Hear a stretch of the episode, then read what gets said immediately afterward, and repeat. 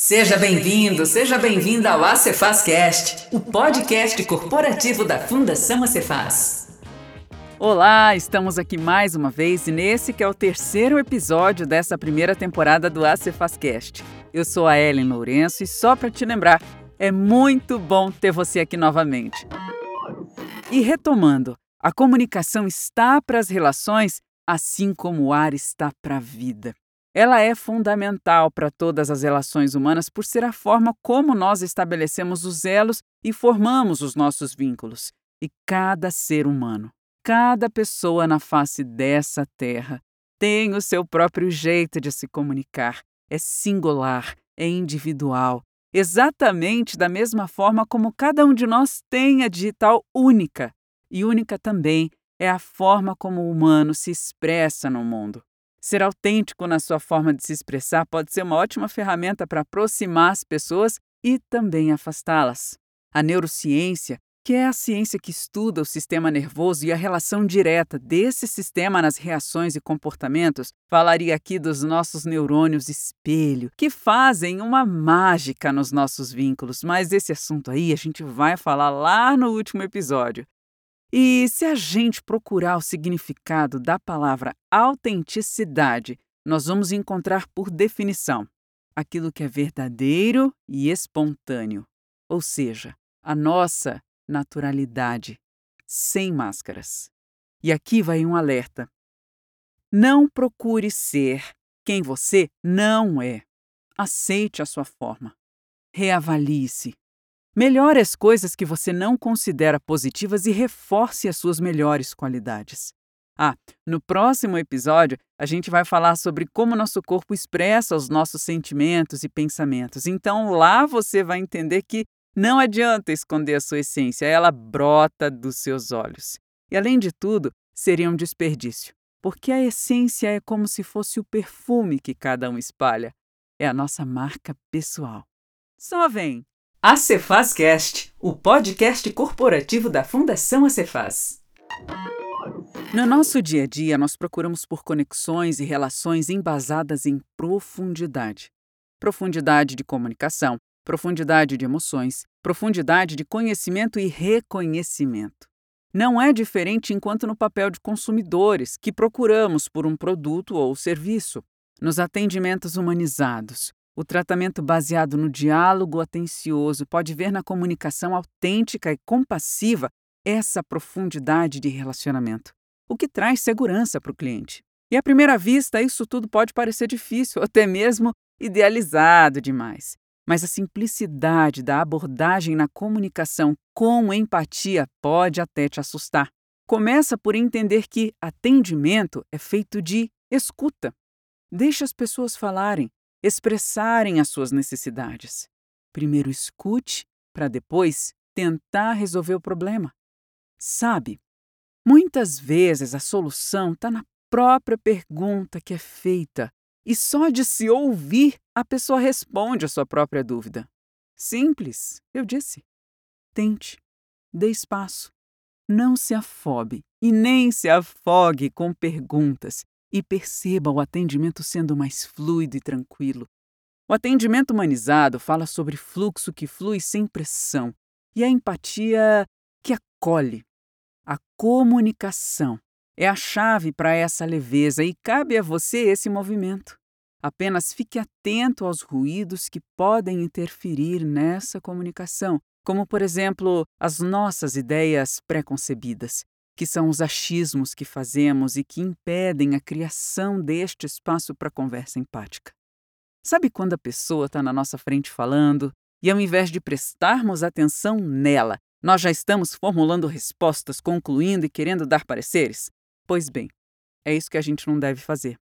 É necessário ouvir atentamente, receber as informações e somente depois fazer algum tipo de ponderação, priorizando sempre, sempre, sempre ouvir com atenção, mostrando-se presente.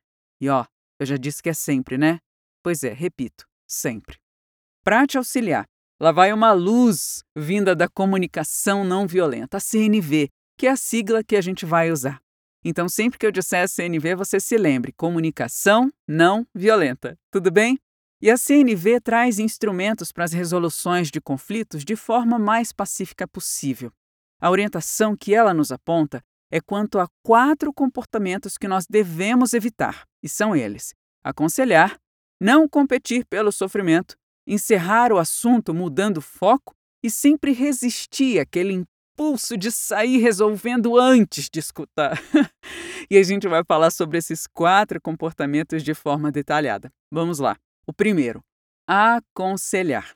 O cliente, ele não quer conselhos, ele quer solução. Deixe-o falar, acolha o problema e só depois aponte as saídas eficazes. Dê a sua melhor atenção, mas não dê pitacos. Tudo bem? 2.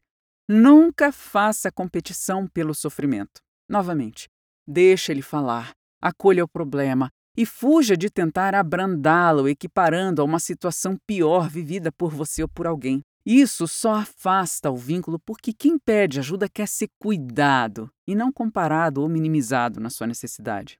Terceiro comportamento: encerrar o assunto mudando foco. Gente, com todo respeito às crianças, mas isso é o que a gente faz quando a gente quer tirar a atenção delas. Por exemplo, quando batem o pé por aquele brinquedo caro no shopping ou no sorvete antes do almoço. E aí a gente fala para elas: Sim, sim, que bonito, mas agora olha lá, olha lá, o papai que está caminhando sozinho sem a gente. Vamos lá, corre, corre, corre. É infantil e ponto. Nós só fazemos isso como tática para evitar os escândalos desnecessários no meio da loja. E a gente não faz isso a quem nos procura em busca de uma solução que cabe à nossa empresa resolver. Você não consegue resolver sozinho? Peça ajuda. E o comportamento número 4. Ai, o 4. Resistir ao impulso de resolver o problema. Primeiro, ouça. Nós já falamos sobre esse espaço de escuta do cliente e como isso pode ser terreno fértil de respostas. Não expresse as suas ideias brilhantes antes da hora. Pode ser que você as desperdice e que, em vez de promover a solução, gere mais problemas e distanciamento do seu cliente com você e da própria solução. E aí, nesse último tópico, me lembrou uma piadinha inocente. Eu vou compartilhar com você na expectativa de te ajudar a lembrar sempre disso, tá? Deixe o seu cliente falar antes de você responder. Olha, eu sei, eu tô longe de ser comediante, mas por você vamos a tal piada. Tudo bem? Olha lá. Um menino de sete anos chegou para o papai e perguntou: Pai, o que, que é sexo? Aí o pai, engasgando de susto por essa pergunta difícil e repentina, né, por ímpeto, respondeu: Ah, meu filho, pergunta lá para sua mãe. e saiu de fininho. O menino vai ao encontro da mãe e renova a pergunta. A mãe respira, olha para o menino que tem o caderno da escola nas mãos e pergunta: Mas por que você quer saber isso agora? E o pequeno menino responde: é que eu não sei em qual alternativa eu marco X, no M ou no F. Viu só como as respostas podem ser mais simples do que os nossos pensamentos pré-concebidos podem imaginar? Lembre-se, dê espaço para o outro falar. E eu quero te fazer um convite. Lembre-se de uma situação, de uma conversa difícil, de um cliente ou com seu gestor ou com seu colega em que vocês precisavam resolver algum assunto. Volta aquela conversa como se olhando de cima. Relembre como foi que essa pessoa chegou. Relembre como você a recebeu. Olha para sua postura. Quais foram as suas palavras?